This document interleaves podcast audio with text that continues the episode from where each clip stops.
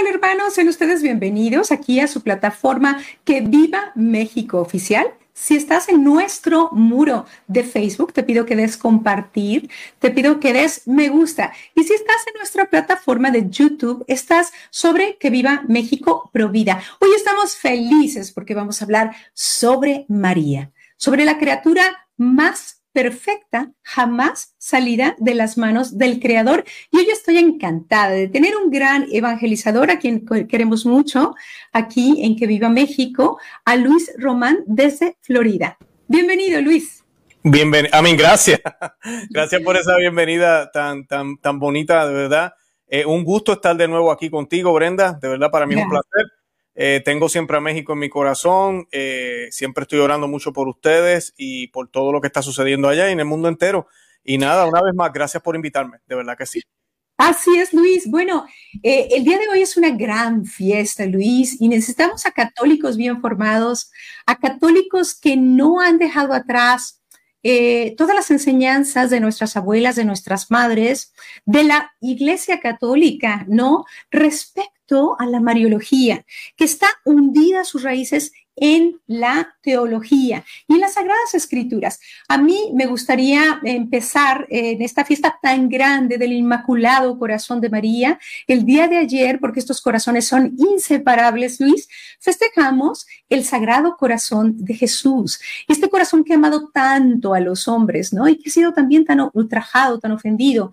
Pero hoy hablamos sobre el corazón inmaculado de la Virgen, que no solamente es un don, es un regalo, es un privilegio para todo lo creado, sino también para la vida eterna. Yo quiero empezar hablando sobre un punto del Tratado de la Verdadera Devoción, Luis, de San Luis María Griñón de Montfort, que dice lo siguiente, fíjate, que el camino de María, del que ama María, el que la procura, el que la busca, el que medita sobre María, es un camino fácil. Esto lo dice eh, en el punto 152. Dice así, es el camino abierto por Jesucristo al venir a nosotros y en que no hay obstáculos para llegar a Él. Ciertamente que se puede llegar a Jesucristo por otros caminos, pero en ellos se encuentran cruces más numerosas, muertes extrañas y muchas más dificultades apenas superables. ¿Será necesario pasar por noches oscuras cuando no se va por María? Extraños combates y agonías, escarpadas montañas, punzantes espinas y espinosos desiertos, pero por el camino de María se avanza más suave y tranquilamente. Entonces, bueno, pues el día de hoy, tanto Luis Román como tu servidora te vamos a estar acompañando con reflexiones también que eh, nos trajo, nos regaló San Juan Eudes. Y te voy a compartir que San Juan Eudes fue sacerdote eh, francés eh, bueno, se llamaba en francés Jean Eudes, eh, fue un sacerdote misionero francés, fundador de la Congregación de Jesús y de María y de la Orden de Nuestra Señora de la Caridad del Refugio y autor de la adoración litúrgica del Sagrado Corazón de Jesús. Nace el 14 de noviembre de 1601 en Francia y muere el 19 de agosto de 1680. Él escribió, Luis, algo precioso que se llama el corazón admirable de María. ¿Cómo ves? Así mismo es. Sabes que eh, qué bueno que dijiste eso, el corazón admirable de María, porque para entender el papel del corazón inmaculado de María, es bueno mirar, y, siempre a mí me gusta comparar la relación que hay entre el corazón de, de María, el inmaculado corazón de María y el sagrado corazón de Jesús, con la relación que hubo entre Adán y Eva. Es verdad que hay una diferencia, ¿verdad? Que estamos hablando de madre e hijo en el caso de Jesús y María, pero también María es hija de Dios Padre. Pero hay una relación entre ellos que, es bien, bien importante entender, porque Génesis nos dice que Adán quedó en un sueño y de su costado, del corazón, eh, ¿verdad? podríamos decir del corazón, del costado, eh, Dios crea a María para que le a María, no disculpen, a Eva, para que le sirva, para que la, le dé compañía, para ayudarlo a completar su trabajo como rey del mundo creado, porque Adán y Eva eran los reyes, al igual que ahora Cristo y María reinan, así reinaron en aquel momento en el mundo creado, Dios quería que el ser humano fuera rey de todo lo creado. le dio todo el poder. Y a mí lo que me encanta de ver esta comparación es que eh, eh, San Pablo llama a Jesús el nuevo Adán. Estos no son inventos míos. San Pablo está en la Biblia, infalible. Él llama a Jesús el nuevo Adán. El antiguo Adán, cuando vio a la mujer, lo primero que dijo fue, wow, ahora sí, este es hueso de mis huesos, carne de mi carne. Y es exactamente lo mismo que sucede con el corazón inmaculado de María y el sagrado corazón de Jesús. El, el inmaculado corazón de María surge por el amor que existe de Dios y el Inmaculado Corazón de María y el de Jesús son de la misma sustancia completamente. El de María viene completamente inmaculado por, por una intervención divina de Dios, pero luego Jesús se vale de la humanidad entera de María, porque sabemos que Jesús es hijo de Dios Padre, de San José no es hijo en términos de sangre ni en términos de nada en, en ese sentido natural, sí en términos de ser el padre que lo cuidó y por ende tenía autoridad por encima de él, ¿verdad? Dada también por Dios Padre, San José, eh, que ruegue por nosotros, ¿verdad? Y que siempre nos acompañe. Muy importante el papel de San José, pero en, en términos de la humanidad de Jesús, la humanidad de Jesús viene completamente de María. Entonces, cuando tú ves el corazón inmaculado de María y ves el sagrado corazón de Jesús, debes tener en cuenta y pensar que son carne de la misma carne, hueso de los mismos huesos. La humanidad completa de Jesús viene completamente de María. No decimos el divino corazón de María porque María no es diosa. En el caso de Jesús decimos el sagrado corazón de Jesús, ¿verdad? Porque Dios, además de ser, a mí Jesús, además de ser Dios, que es divino, su persona que es divina, él también tuvo una naturaleza completamente humana, pero esa naturaleza le fue dada por María, que fue el medio y el camino que escogió Dios para hacerse hombre. Por ende, con mucha razón, San Juan Eudes, eh, San Luis María Griñón de Montfort nos dicen que el camino más fácil para llegar a Cristo es María, porque fue el mismo camino que utilizó Dios para traer a Cristo al mundo. Entonces, si somos supuestamente cristianos y seguimos a Dios, pues entonces sigamos el ejemplo y el camino que Él mismo ha establecido. Y por ende ese camino ha sido a través del Inmaculado Corazón de María que son, como dije, carne, la misma carne, mismos huesos, eh, básicamente son dos entes separados, claro que sí, pero por eso, me encanta la imagen que tienes ahorita en la pantalla, por eso los sufrimientos que Jesús tuvo, también los sintió María. A otro, en otro sentido, porque ya no estuvo en, la cruz, pero lo sintió el dolor. Nadie ha sentido el dolor como lo sintió ella, el dolor del Calvario, el rechazo de su hijo, eh, las blasfemias que se hacen contra él, todos los pecados que se hacen, todavía ella sigue sintiendo ese dolor, porque ambos corazones, nos dice San Juan Aidos también, prácticamente son uno. Por eso hay muchas imágenes antiguas que cuando uno ve el corazón inmaculado de María y el Sagrado Corazón de Jesús, los pintan casi juntos, cruzándose, porque realmente son un solo corazón que late al mismo latir, al mismo tiempo, por eso todo lo que María le pedía a Jesús, Jesús le decía que sí, porque era la, la intención y la acción del Espíritu Santo obrando a través de María plenamente. O sea que no hay nada que María le pida a Jesús que Jesús ya no lo desee, que Jesús ya no lo quiera. Y entonces, por ende, no hay razón para él para decirle que no. Y eso debemos tenerlo en cuenta. Y por eso, ¿verdad? Veneramos y, y, y, nos damos, nos llenamos de gloria ante el Inmaculado Corazón de María, porque es el camino, es el corazón que nos dirige y nos da ya muestras. Ese es el reflejo más perfecto del Sagrado Corazón de Jesús. Sí, fíjate que a propósito de esta reflexión que tú hiciste, porque todo viene desde el principio, o sea, desde la creación de Adán y Eva. Este, este primero Adán, eh, esta, esta primera Eva, que se les entrega este proyecto y, bueno, este proyecto lo arruinan, lo echan a perder. Pero fíjate qué interesante. Duerme, le da un sueño profundo Dios a Adán y de su pecho, de su costado, saca a Eva, saca a Eva. Ahora, fíjate que si nosotros pensamos que el corazón de la, de la Santísima Virgen, desde el mismo momento, porque hay teólogos que, que así lo dicen, desde el mismo momento de su concepción, ¿sí? Eh, que haya tenido em, conciencia, ¿no? Sobre sí mismo.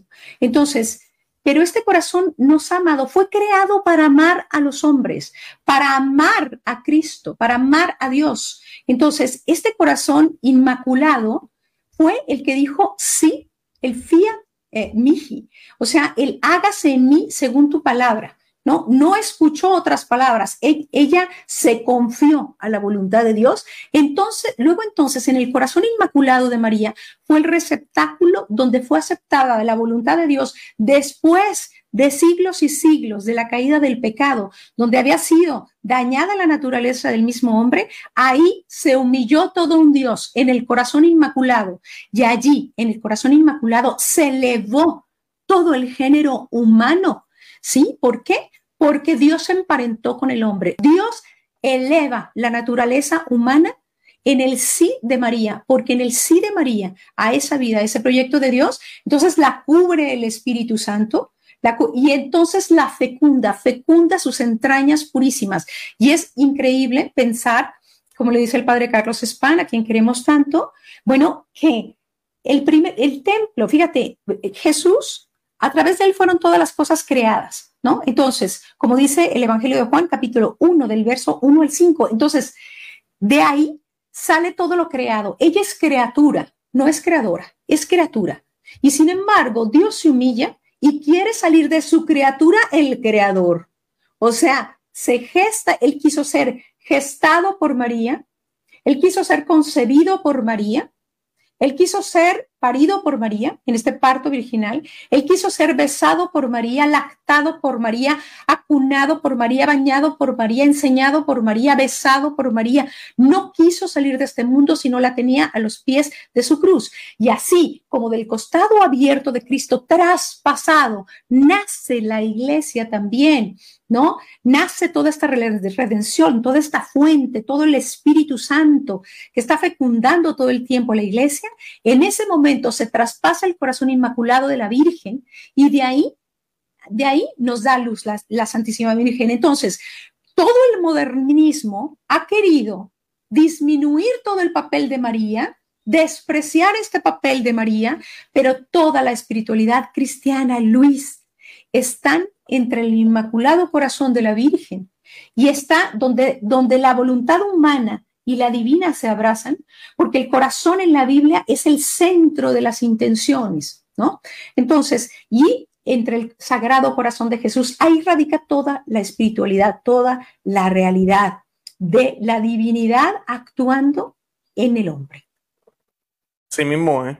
Así mismo es, este, Brenda. Eh, algo que, que, es importante, que a veces se nos olvida entender, o se nos simplemente lo pasamos de largo, y es porque lo que tú acabas de mencionar, la, la modernidad que se ha metido en la iglesia, yo creo que en el caso de María también hay mucho protestantismo que se nos ha inculcado, lamentablemente, cuando hablamos con gente, o el católico quiere tratar de agradarle al protestante, entonces María siempre es un punto de discordia.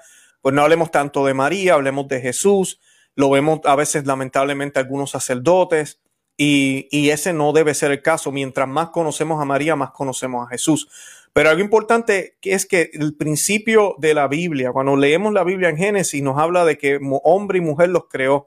Siempre se habla de hombre y mujer. Eh, todo el tiempo se habla de hombre y mujer. Y no tiene sentido, incluso la caída fue hecha por, fue dada o se dio a cabo por un hombre y por una mujer. No fue solo la mujer, también Adán cayó. Y por culpa de que Adán cayó, San Pablo nos lo dice, ¿verdad? Por ser el primer hombre, el primero, por culpa de él es que tenemos el pecado original. Si, a Santo Tomás de Aquino dice que si, que si a Eva solo hubiese caído y Adán no hubiese caído, no hubiésemos tenido el pecado original. Pero cayó el primero por, por dejarse llevar por su compañera, pero es porque ellos estaban tan unidos que él cae y no debió haber caído, pero cayó. Entonces, en el caso de, de, las escrituras, vemos siempre ese, esa, esa temática. De, leemos en, en, el, en, los salmos, leemos en el Antiguo Testamento, donde también se habla de, de, la novia de Dios, se habla de la hija predilecta, siempre se habla esa relación entre masculino, femenino, masculino, femenino. Cuando Jesús llega, él habla del novio, habla de, del novio que, que, está, que espera, la iglesia que es la, la novia, pero también en María vemos esto, vemos este papel. ¿Por qué? Porque la primera pareja, Adán y Eva, eran hombre y mujer. Entonces, por ende, Jesús se hace el nuevo Adán cuando solo miramos al nuevo Adán y no miramos a la nueva Eva, perdemos mitad del plan. Sí. Eh, obtenemos solamente, estamos viendo solo mitad de la acción. Eh, por ejemplo, cuando vemos en, en, la crucifixión, no debemos olvidarnos que María es mencionada por nombre. María, la madre de Jesús, es mencionada por nombre porque el crucifijo está incompleto si no está María al pie de la cruz. En el momento del Calvario, María estuvo ahí y eso es importante. La Biblia dice en el, hebreo, ¿verdad? Dice estaba, ella estaba. Y esa palabra, el hebreo que se utiliza es un hebreo que, que a veces en las imágenes, lamentablemente, a veces pintan a la Virgen cayéndose al suelo, eh, desmayada.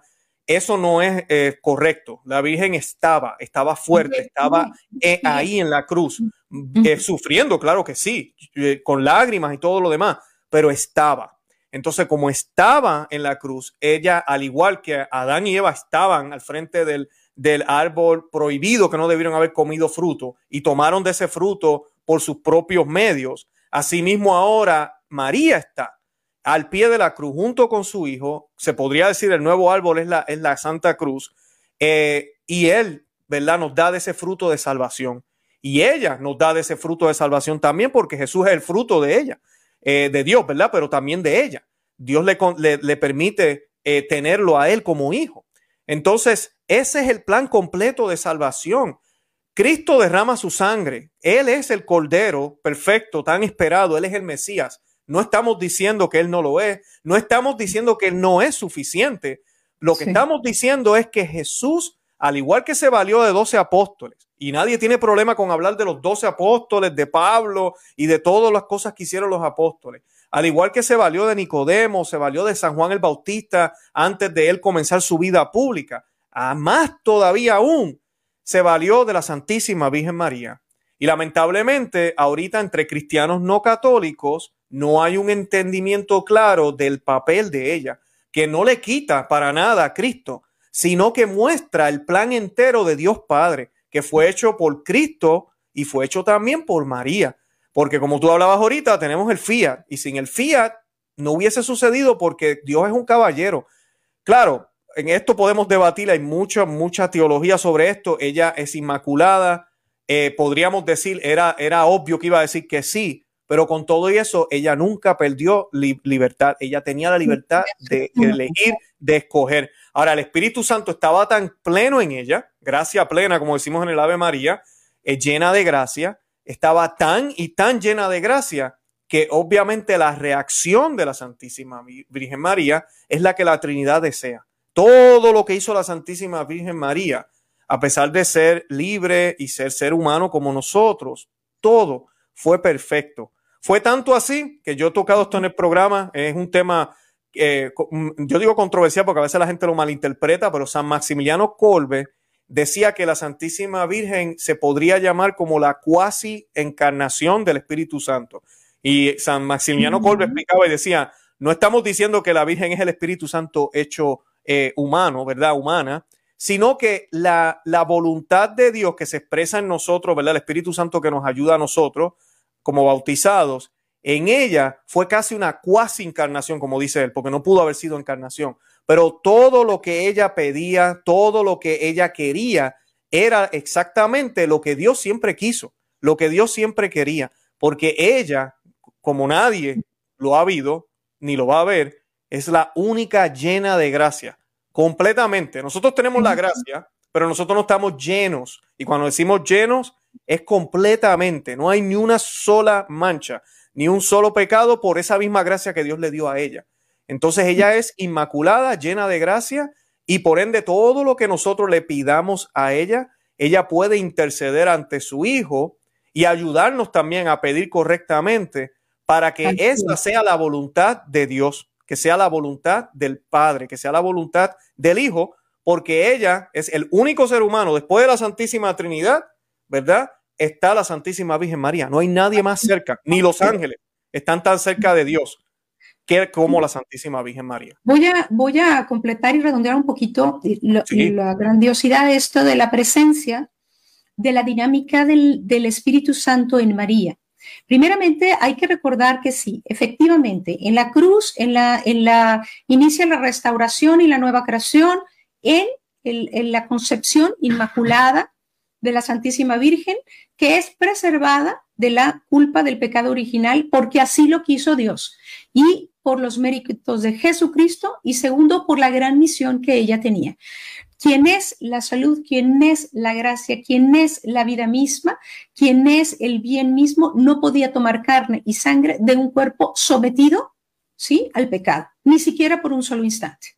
Eva, Eva cayó, Eva se dejó dañar, seducir, se dañó la naturaleza humana que había sido diseñada por Dios perfectamente para ser inmortal, impasible, o sea, no, no, no padecer dolor y no morir e íntegra, ¿de acuerdo? En el momento en que ellos cometen ese pecado grave, que fue la falta de, la confianza en el plan de Dios, del amor de Dios, de, su, de su, grandísimo amor y de su proyecto, y se pusieron a dialogar con un extraño que, del cual no habían recibido nada, de Dios habían recibido todo, bueno, entonces se daña la naturaleza humana. Entonces Dios saca su plan B, que Dios siempre lo había sabido, pero tenía que dejar una apertura para que tanto Dan como Eva pudieran decir, yo con el plan de Dios, yo con mi propio plan, ¿verdad? Ciudad de Dios, ciudad del hombre.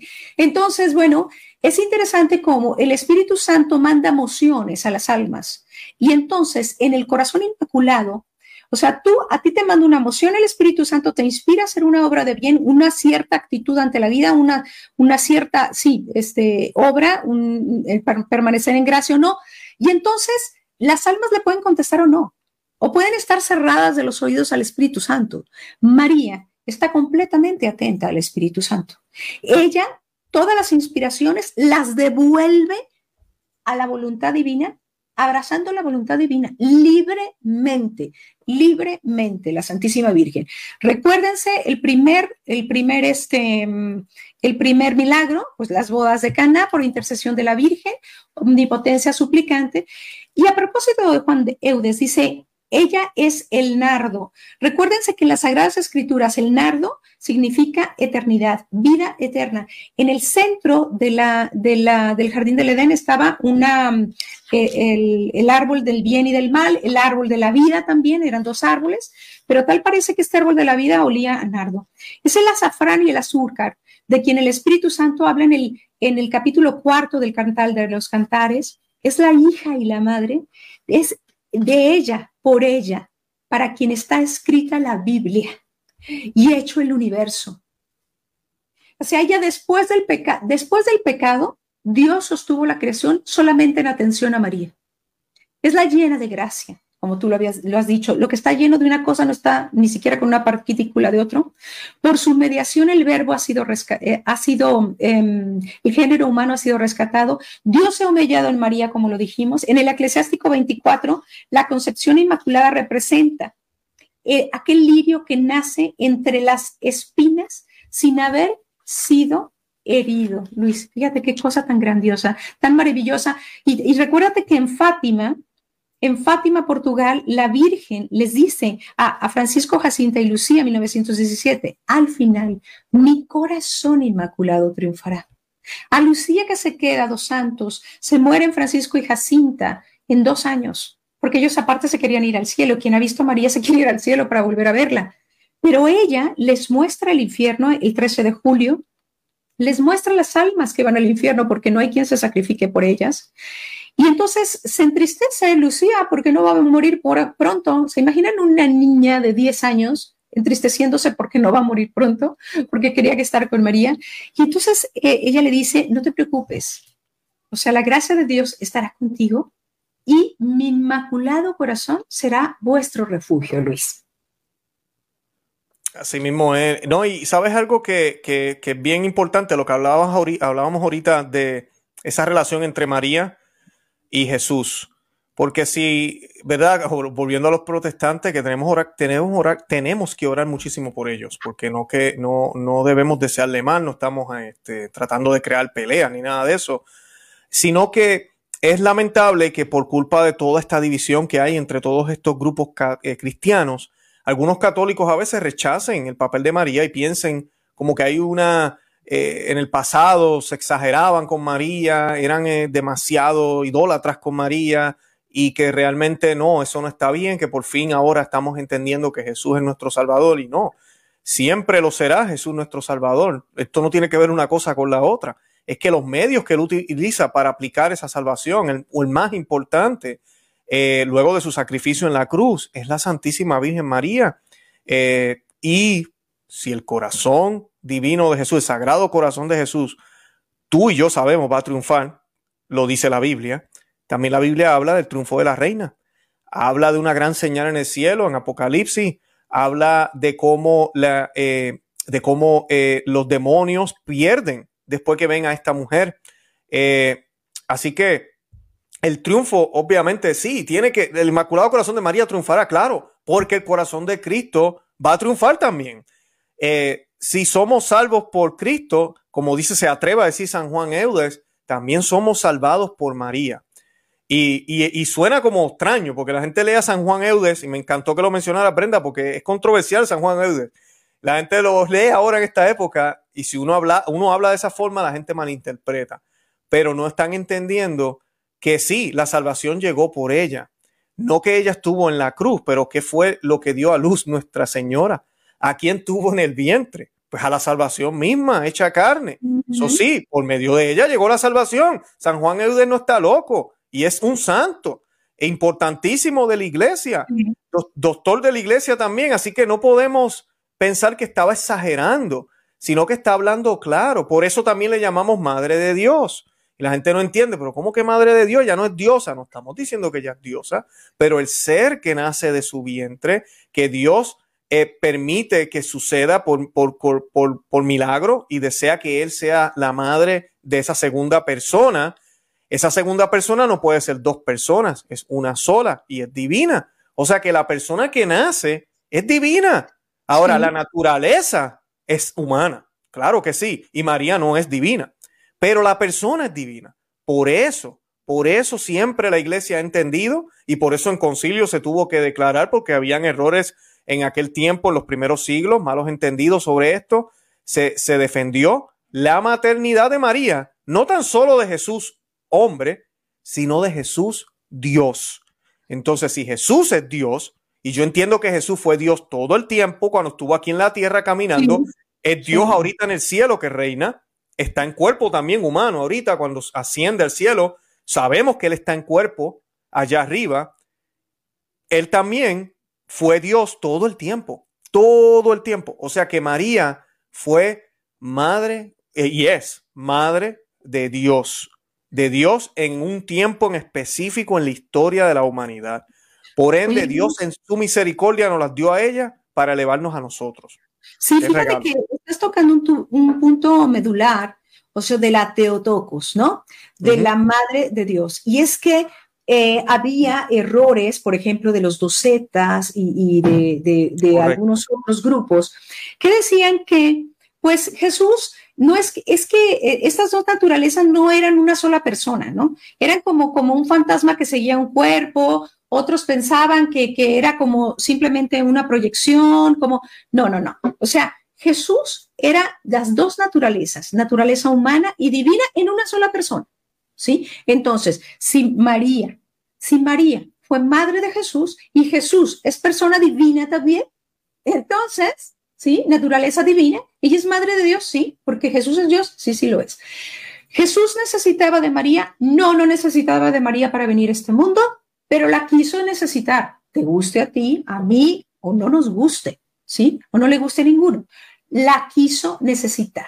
Él no quiso entrar a este mundo si no fue a través del corazón inmaculado de la Virgen, a través del vientre inmaculado de la Santísima Virgen, tomando carne y sangre de María, ADN de María solamente, versión XY, ¿sí? Para ser un varón. Y quiso ser cuidado por ella, la quiso tener en toda su predicación, la quiso tener en el momento de su pasión y no quiso salir de este mundo y ser depositado en los brazos de quien, cuando estaba ya fallecido y entregado la vida por nosotros, en la restauración de todo el género humano, en los brazos de María. Así es que él la quiso necesitar. Hay algo tan bonito. Fíjate,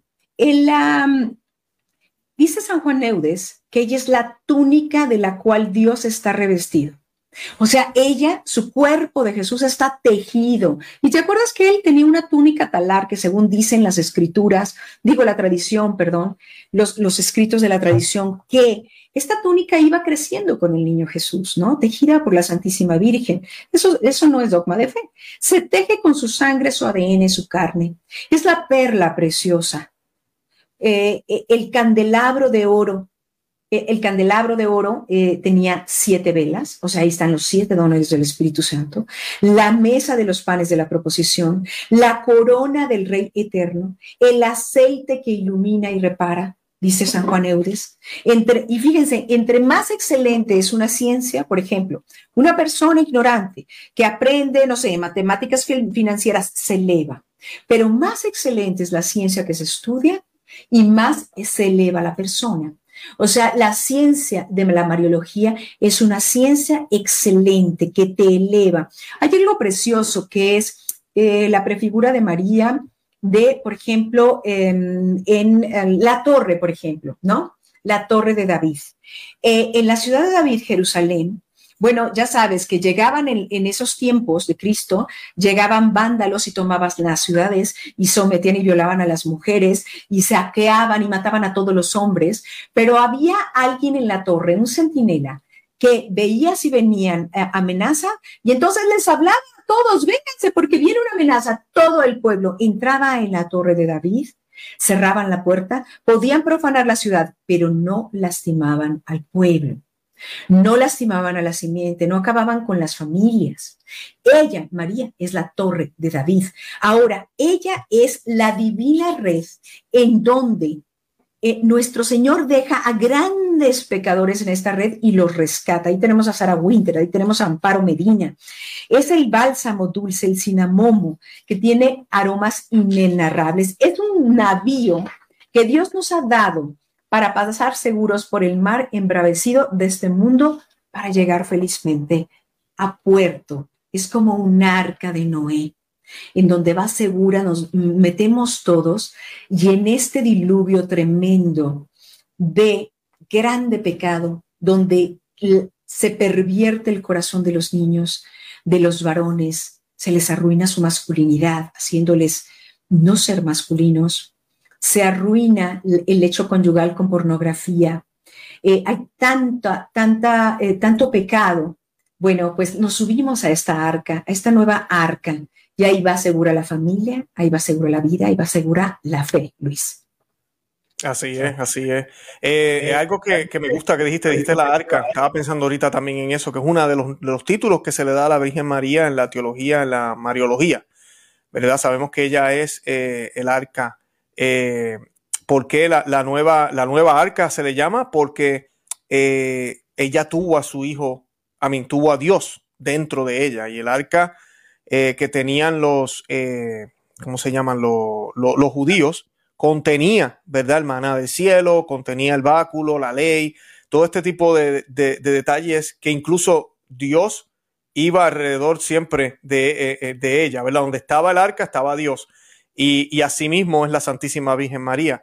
Y muchos teólogos la, comparan exactamente con eso. San Lucas, hay unos paralelos increíbles entre el libro eh, de Segunda de Samuel y el primer y segundo capítulo de San Lucas, donde vemos unas similitudes increíbles cuando el arca llega donde David estuvo tres meses, la Santísima Virgen estuvo tres meses cuando iba hacia, hacia ver a la prima Isabel y saber, eh, no, no podía creer quién soy yo para que el Señor, la madre de mi Dios, de mi Señor, está en mayúscula en las Biblias, dice Señor en mayúscula, se refiere a Dios. Ahí tenemos la primera declaración, Madre de Dios en la Biblia. Santa Isabel, inspirada por el Espíritu Santo, dice esto. David ah, dice exactamente lo mismo también de alegría al ver que el arca viene hacia él. Eh, vemos tantos paralelos y San Lucas no pudo haber escrito eso eh, pues por casualidad. Sabemos que los evangelistas escribieron hechos como sucedieron, pero también los escribieron de cierta forma y de cierta manera para darnos a entender a un, mensaje aún más profundo de lo que las letras dicen. Y, es claro que San Lucas lo que quería transmitir en, esa, en, esa, en ese capítulo es que ella es el arca, ¿verdad? La nueva arca que contenía el, el, nuevo maná, el maná que sí va a ser de vida eterna, el pan que nunca se va a acabar, que nos va a dar la vida que no termina, como el mismo Cristo se declara a sí mismo, él lo dice, ¿verdad? Nuestros antepasados recibieron el maná caído del cielo, pero se murieron.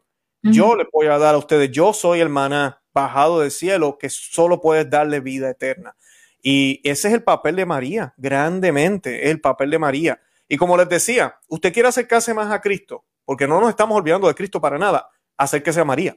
Mientras más mariano uno es, mientras más eh, uno medita en los misterios de María, por obligación, porque es que sucede, por obligación, meditas en Cristo, por obligación. No hay un solo dogma de la Santísima Virgen María que no aclare y que no nos dé más detalles y nos dé a entender un poco los misterios, porque siguen siendo misterios, los misterios de la persona de Cristo. Cómo entender que era Dios. Bueno, cuando entiendes que María era madre de Dios.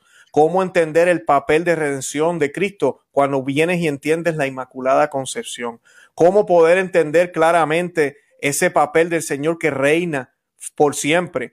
Eh, que vamos a, reinar, vamos a estar con Él en el cielo y que la Santísima Virgen eh, fue ascendida al cielo, ¿verdad? Vemos todos esos dogmas y nos va, nos va dando luz de lo que Jesús hizo y por qué lo hizo y cómo eso es promesa para nosotros también. Porque María es la primera que ha recibido todas las promesas, todas las promesas, porque así Dios lo ha querido. Pero lo bonito de esto es que están esas promesas también son para ti, son para mí.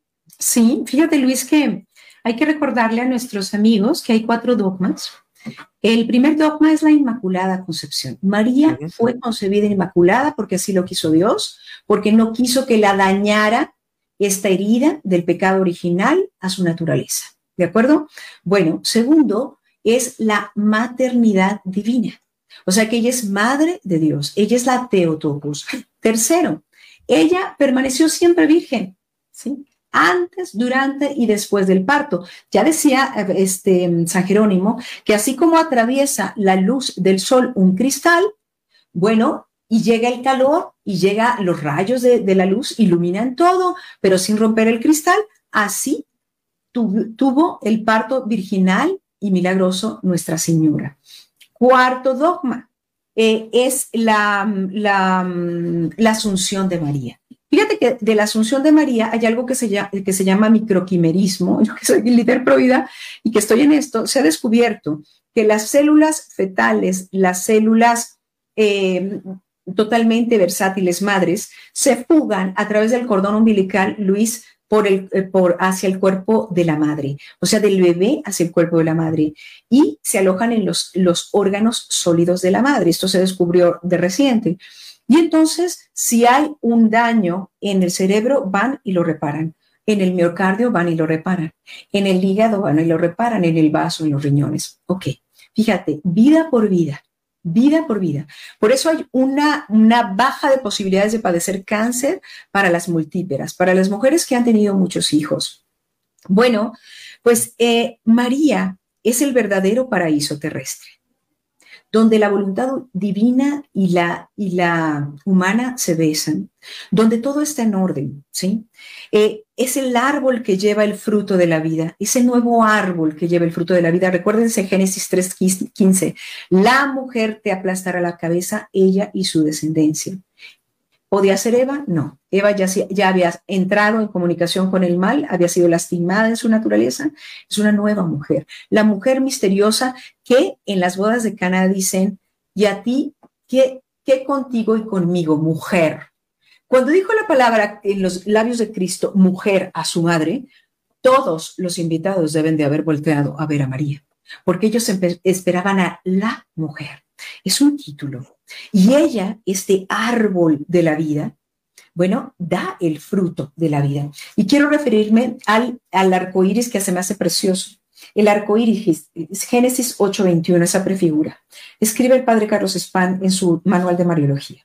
El arco iris, este gracioso fenómeno que según la ciencia es producido por un rayo de sol que atravesando las nubes densas de vapor de agua se descompone en sus colores simples, anuncia el término de la tempestad y el comienzo de la serenidad.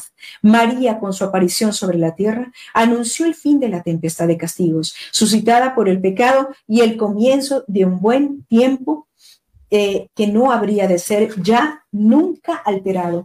El arco iris es como un arco centellante que une la tierra con el cielo. María, como un arco de divinas irisaciones, reconcilió la tierra y el cielo, el hombre con Dios, el abismo de la miseria con el abismo de la misericordia. Y bueno, como, nos quedan diez minutitos, ah, no, se equivocaron, gracias a Dios. Te voy a decir algo que a mí me, me, llega muy hondo en el misterio de Fátima. Lucía dos Santos eh, se hace monja carmelita, una de las videntes de Fátima, y entonces Jesús en Pontevedra eh, se aparece la Santísima Virgen con, con Jesús en sus brazos y le dice y le señala el niñito Jesús a, Lucía el corazón de su mamá, que estaba rodeado por espinas, pero con una flama de amor arriba de ella, pero también eh, traspasada por una espada, ¿no? Y dice, mira el corazón inmaculado de mi madre, por el dolor que le provocan los hombres, y hay cinco ofensas contra el inmaculado corazón de María. La primera ofensa es contra su este, inmaculada concepción. Son herejías contra su Inmaculada Concepción, luego contra su maternidad divina, después contra su virginidad perpetua. Aquí están tres dogmas, ¿sí? Que han sido combatidos a lo largo de la historia, incluso por teólogos, ¿eh? que se han extraviado del camino. Y luego dice que también es, es, es hacer que los niños no amen a María. O sea, si nosotros no hacemos que nuestros hijos, nuestros nietos amen a María, estamos hiriendo el corazón de Nuestra Señora. ¿sí? Porque una historia muy diferente es el alma que vive acompañado y procurando a la Santísima Virgen y aquella que no. Lo que acabamos de leer al iniciar el programa de San Luis María Griñón de Montfort. ¿eh? Pero el último dogma, el último dolor, perdón, del corazón inmaculado de María es la profanación a sus estatuas y a sus imágenes sagradas. Estos cinco dolores al corazón inmaculado de María se reparan con los cinco primeros sábados de mes, con esta devoción. ¿En qué consisten? Voy el primer sábado de mes, que van a ser consecutivos, y yo reparo contra los pecados contra y las ofensas contra su inmaculada concepción. Escucho la Santa Misa con devoción, comulgo en estado de gracia y rezo el Santo Rosario al final, tratando de reparar por este, y así por cada uno por cada una de las ofensas y con sábados consecutivos. Luis. Exacto, qué bueno que hablaste de eso. Lo tenía, ya lo tenía acá también, quería mencionarlo. Importantísimo, importantísimo. El mensaje de Fátima no fue tan solo la consagración que tenían que hacer los papas y todo eso que siempre escuchamos, que sí era parte del mensaje y de lo que se le pidió a la iglesia, y no voy a empezar el debate si se hizo o no se hizo, todo, ya hay muchísimos programas sobre esos temas, pero el punto también importantísimo es que la Virgen le pide a Sor Lucía que haya una devoción al Inmaculado Corazón de María, una verdadera devoción al, Inmaculado Corazón de María. Y ella pide estos pasos que acaba de describir Brenda eh, muy bien. Y yo quiero invitar a la audiencia porque eh, los primeros sábados debería ser especial en cada parroquia. Sabemos que no es así en muchos lugares, pero debería ser.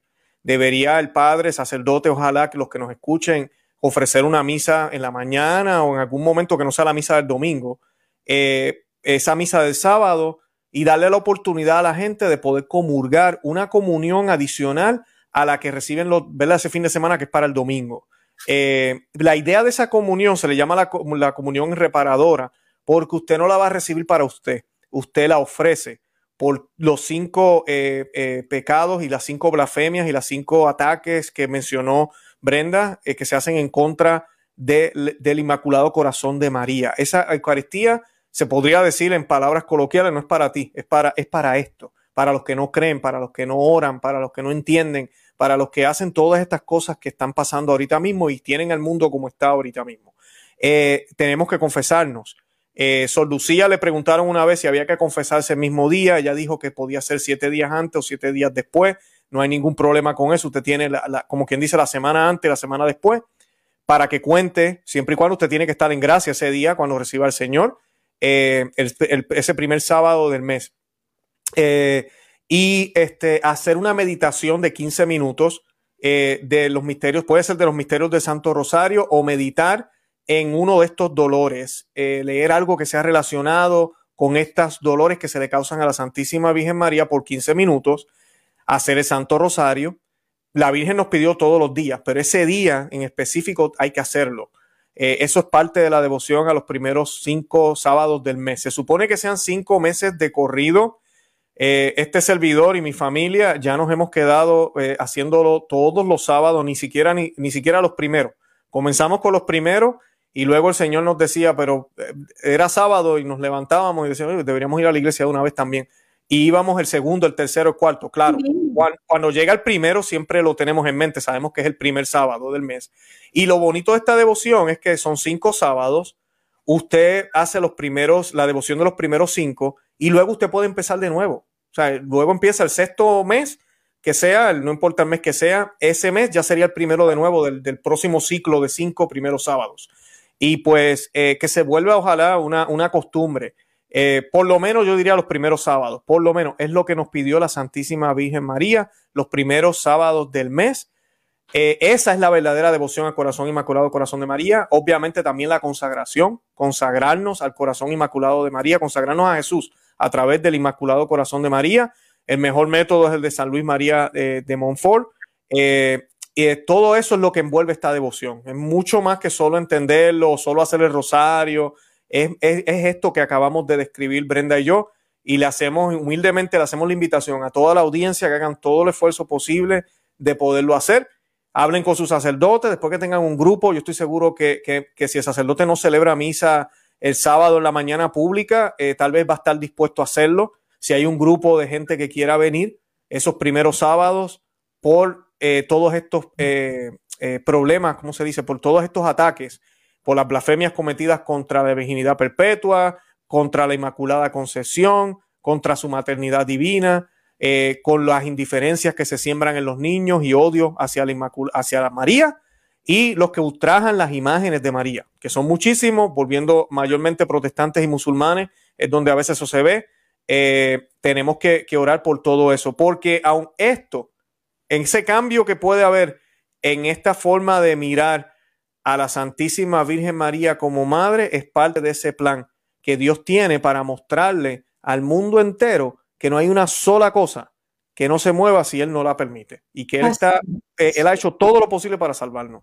Fíjate, Luis, ya ahorita que tenemos ya los 10 minutos que nos sobran, quisiera yo aprovechar también para, pues para decir que, que este, la Virgen eh, le promete, más bien Jesús le promete a, el niñito Jesús, a Lucía Santos, ahí en Pontevedra, en Portugal, le dice, o no sé si ya era, ya era España, pero bueno, le dice que a quien siga esta devoción, yo les prometo la salvación y serán como flores puestas por mí delante del trono de Dios. O sea, cuando tú comienzas a procurar a la Santísima Virgen, hacer esta, esta devoción, estos sábados de mes, empiezas a tomar el rosario en las manos, em, entonces algo misterioso empieza a suceder en tu alma, en tu familia. Acuérdate que eh, no hay problema nacional, familiar, o internacional que el rosario no pueda solucionar, decía Lucía de, Fátima. Y en este mundo en el que se tienen tantos peligros espirituales, materiales, biológicos, etcétera, etcétera, María es nuestro refugio. Yo les puedo dar un consejo.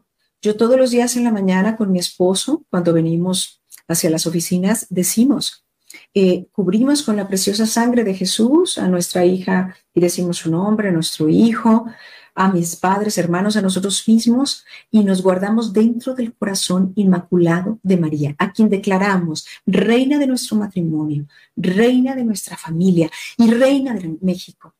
Y por su intercesión pedimos que sean estropeados los planes de los malvados contra los planes de la reina en México. Pero fíjate, a mí me faltaba, hay un, símbolo del corazón inmaculado, el vellón de Gedeón. El vellón de Gedeón era una piel cubierta de lana blanca sin mancha. María él el candor en persona, en pensamientos, afectos, palabras y acciones. Sobre el vellón de Gedeón cayó el rocío del cielo. A la Santísima Virgen descendió como lluvia sobre el vellón el verbo de Dios, prenda de nuestro rescate. Admirablemente lo que hace notar el, el, doctor San Bernardo. Mira, oh hombre, el consejo de Dios, conoce el consejo de la sabiduría y de la piedad. Luego, Gedeón le, pide una, una señal a Dios y le dice, por favor, voy a dejar, porque el vellón era sin mancha, ¿no? Una piel de oveja, toda blanquita, blanquita, blanquita, de, de, una ovejita, este, muy chiquita, la, la puso en el suelo y dijo, yo me voy a dormir. Si queda solamente seco el vellón, yo voy a entender que tengo que ir a la guerra. Entonces, el día siguiente, seco. Esto es que mientras todas las criaturas tienen pecado, ella no lo tiene. Y entonces dijo para confirmar, ahora que solamente quede mojado el vellón y el resto quede seco. El día siguiente quedó mojado el vellón. O sea, ella es la llena de gracia, la llena de gracia. Fíjense qué figuras tan, tan hermosas. Hay que procurar a María, Luis. Es lo que yo quiero decir. Pongan a prueba a la Santísima Virgen. Pónganla a prueba. Háganla amar por los niños. Es una falta de caridad alejar a los niños de la persona de María, de las bellezas espirituales de María. No sé cuál sería tu último mensaje, querido Luis.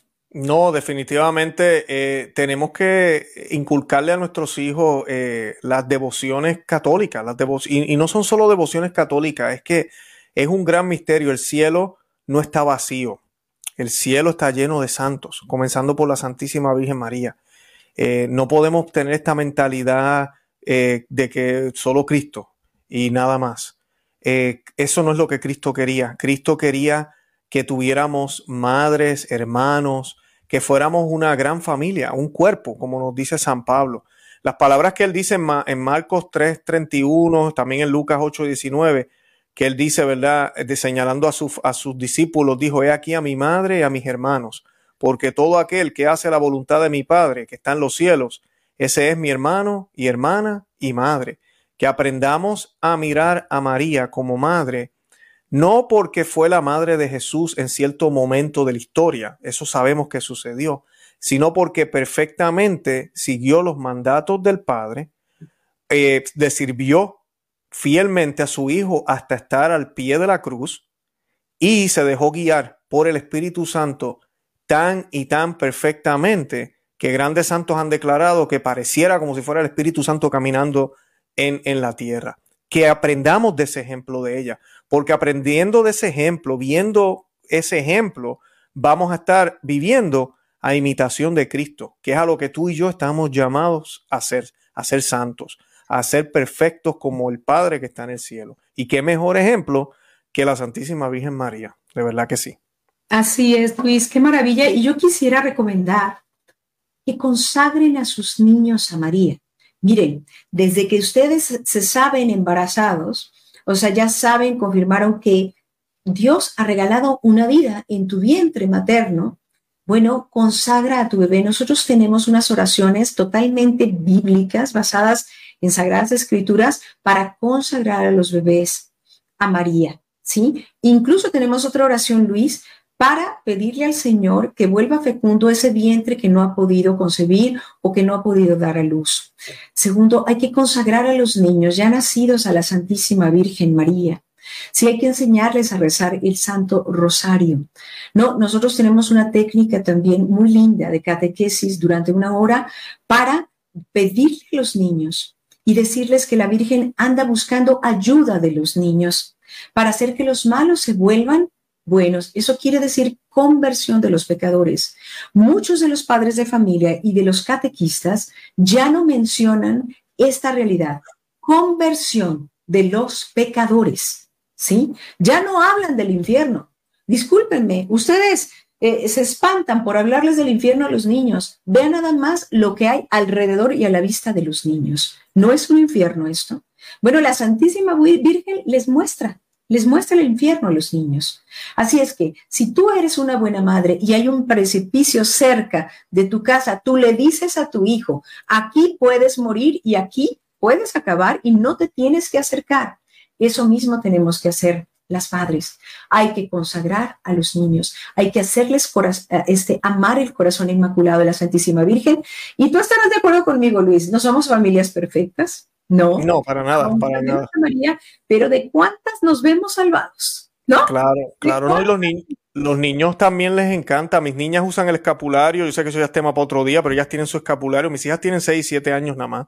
Eh, las mañanas hacemos la oración de la medalla milagrosa, la besan. Ese tipo de devociones son importantes, son bien importantes, eh, porque más que sí, hay que catequizarlos, hay que hablarles y, que entiendan, pero son pequeños. Ellos, ellos aprenden más de las devociones, que van creando un amor y van creando un afecto que luego cuando ellos van creciendo, van a clic, van a entender con lo que van aprendiendo ya cuando tienen ya los conceptos más claros. De pequeño lo más importante es eso, que sea algo bien natural, una devoción que de verdad me encanta, me gusta hacerlo, es algo normal en mi casa. Eh, desde pequeño yo hacía esto, yo hacía lo otro, que se les quede eso en la cabeza para que cuando ellos vayan creciendo, vivan esa fe, tenga sentido, que no sea una simple tradición o una costumbre o porque nací en este país, esto es lo que hacemos. Eh, de verdad que sí. Muy, muy buenos los comentarios, Brenda, gracias. Muchísimas gracias a ti, Luis. Y bueno, yo quiero decirte que aunque veamos que nuestros hijos a veces se alejan de Dios, nosotros tener la certeza de que hemos puesto la buena semilla. Yo te quiero, quiero eh, decir que hay dos testimonios muy bonitos. En un programa de Bade Retro en Italia, hay uno sobre una mujer que se metió a la santería y demás y cómo la recupera la Virgen, eh, porque ella fue consagrada de niña, a pesar de que eran casi ateos. Y segundo, búscalo. El Padre Trampitas, hay una, unas, una serie en YouTube de conversiones que él narra desde las Islas Marías, este santo sacerdote que seguramente ya está gozando del cielo, y una de esas es de una mujer que eh, se volvió homicida, pero que en el último minuto Dios la salva. ¿Por qué? Porque fue consagrada de niña al Inmaculado Corazón de María. Muchísimas gracias, Luis. Gracias a todos los que estuvieron aquí con nosotros. Comparte, porque al compartir este tipo de contenido, tú estás evangelizando, tú estás ayudando a la extensión del reino de Dios. Muchísimas gracias y hasta la próxima.